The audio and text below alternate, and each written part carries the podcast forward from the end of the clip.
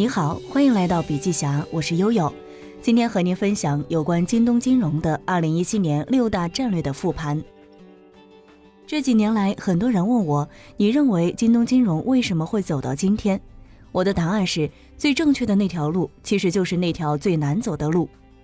当大家在谈互联网金融，把互联网当成金融产品销售渠道的时候，我选择深耕风险定价，因为这是金融的核心。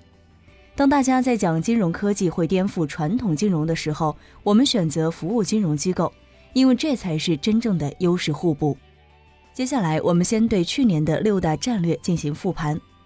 首先是风控。过去一年，我们的风险定价模型体系不断的迭代，现在整个变量突破了六十万，是去年的二十倍。二零一七年，我们的风控获得亚洲银行家颁发的年度信贷风控技术实施奖，是国内唯一获得此奖项的科技公司。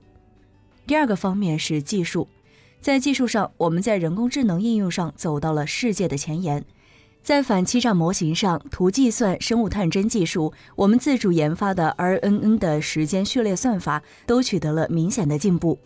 除此之外，我们在硅谷成立了国际领先的人工智能实验室，致力于开发人工智能最前沿技术。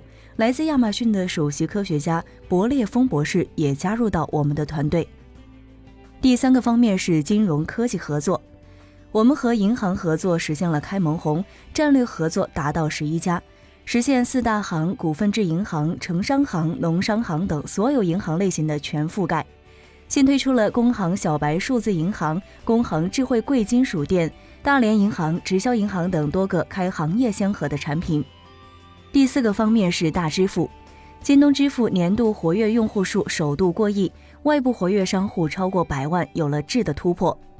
第五个方面是场景拓展，在场景拓展上，多个业务在线上线下场景中抢占主流行业。第六个方面是农村金融。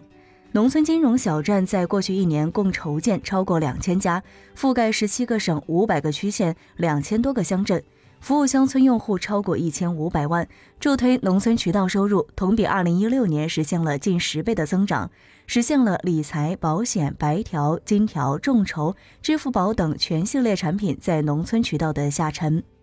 实际上，除了上面说的六大重要业务战略之外，在公司的整体战略上也有一定的突破。结果是检验一切战略的最终衡量标准。